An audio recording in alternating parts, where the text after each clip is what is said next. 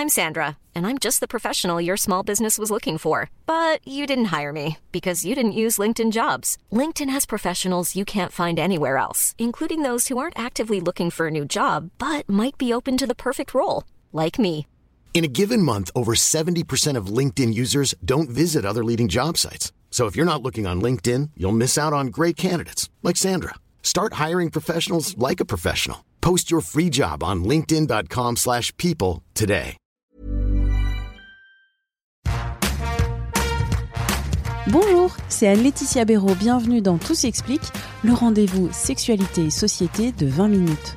Aujourd'hui, on échange sur les sécrétions vaginales qui ont bien des petits noms le corée, perte blanche, cyprine, la mouille, l'écœur d'amour.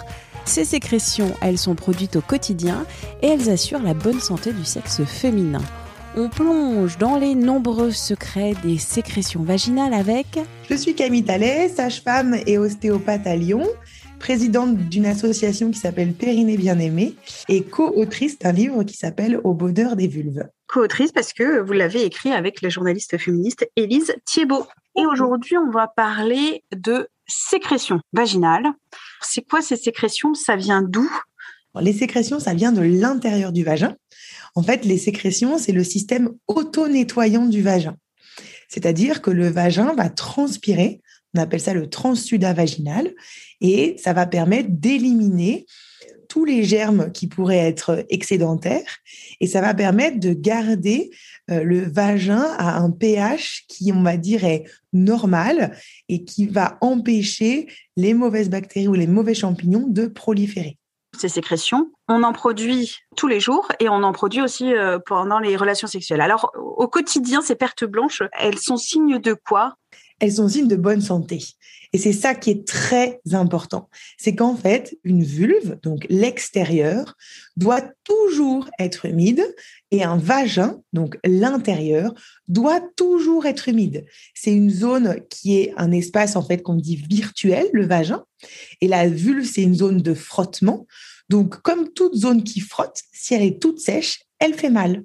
Alors que si elle est bien lubrifiée, on est très confortable.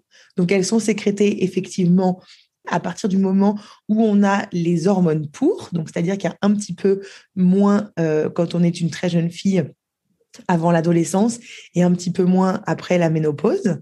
Et ces sécrétions, donc, elles servent aussi à donc faire cette lubrification qui a une importance au moment des rapports sexuels.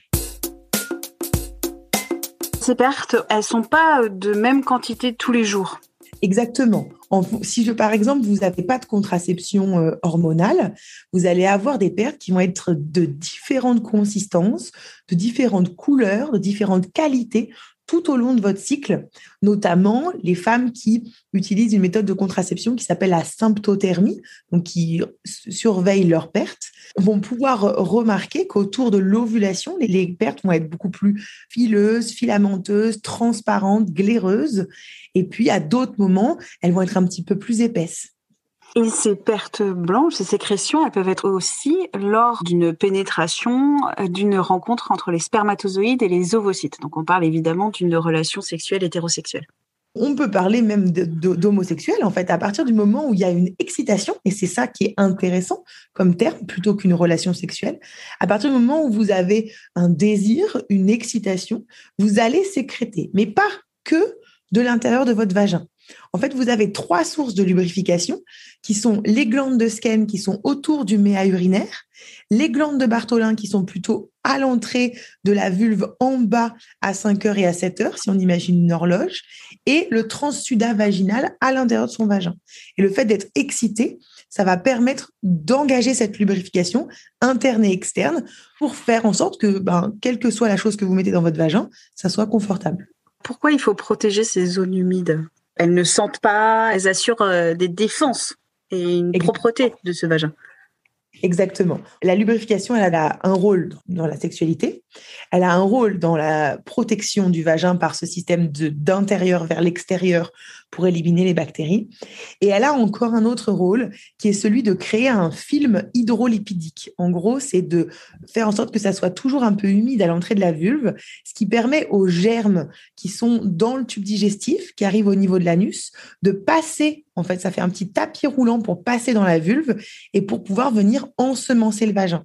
Et ça, ce sont notamment les lactobacilles qui viennent du système digestif et qui viennent ensemencer la flore vaginale pour aider à la défense du vagin.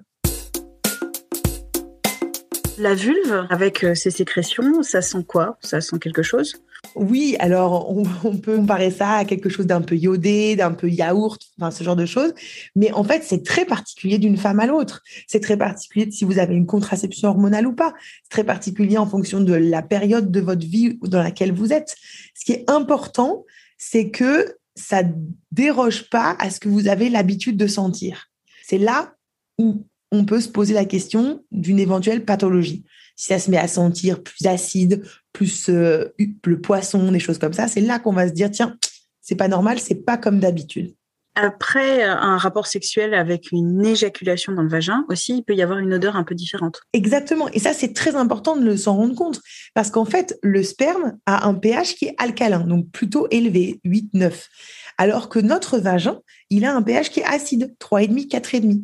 Donc, quand il y a du sperme qui rentre dans notre vagin, bah, pendant quelques heures, il va falloir que le corps se dépatouille pour remettre cette acidité. Et donc, c'est possible d'avoir cette pseudo-vaginose, qu'on dit, euh, pendant quelques heures, le temps que le corps arrive à rebaisser l'acidité du vagin. Si j'ai un rapport sexuel, mais que je ne mouille pas, comme on dit, mm. que je manque de ces sécrétions, donc euh, c'est un peu sec, qu'est-ce que je fais?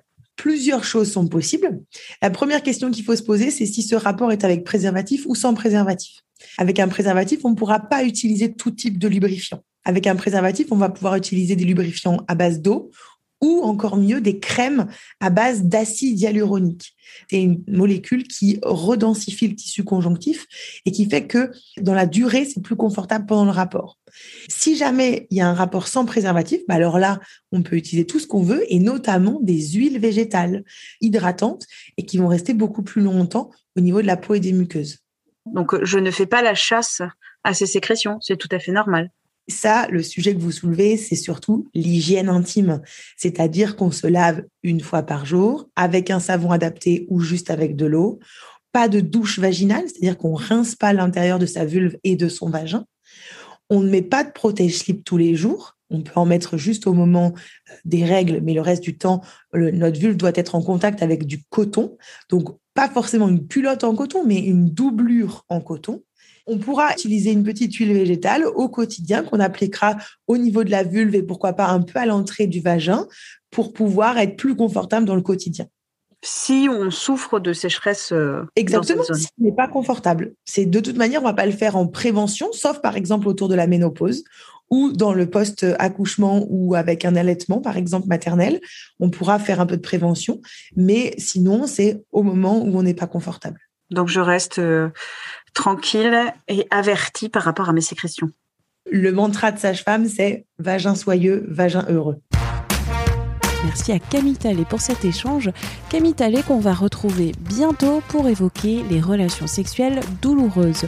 Tout s'explique, c'est le podcast de sexualité et société de 20 minutes. Vous pouvez le retrouver avec sa petite vignette bleu ciel sur toutes les plateformes en ligne. N'hésitez pas à vous abonner. Pour nous écrire, audio 20minutes.fr. Vous pouvez aussi nous laisser une question sur notre messagerie vocale en suivant le lien dans nos articles sur 20minutes.fr.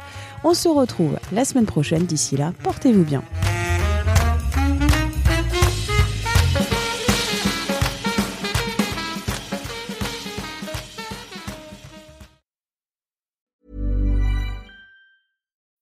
When you need mealtime inspiration, it's worth shopping Kroger, where you'll find over 30,000 mouthwatering choices that excite your inner foodie. And no matter what tasty choice you make, you'll enjoy our everyday low prices, plus extra ways to save, like digital coupons worth over $600 each week. You can also save up to $1 off per gallon at the pump with fuel points. More savings and more inspiring flavors make shopping Kroger worth it every time. Kroger, fresh for everyone. Fuel restrictions apply.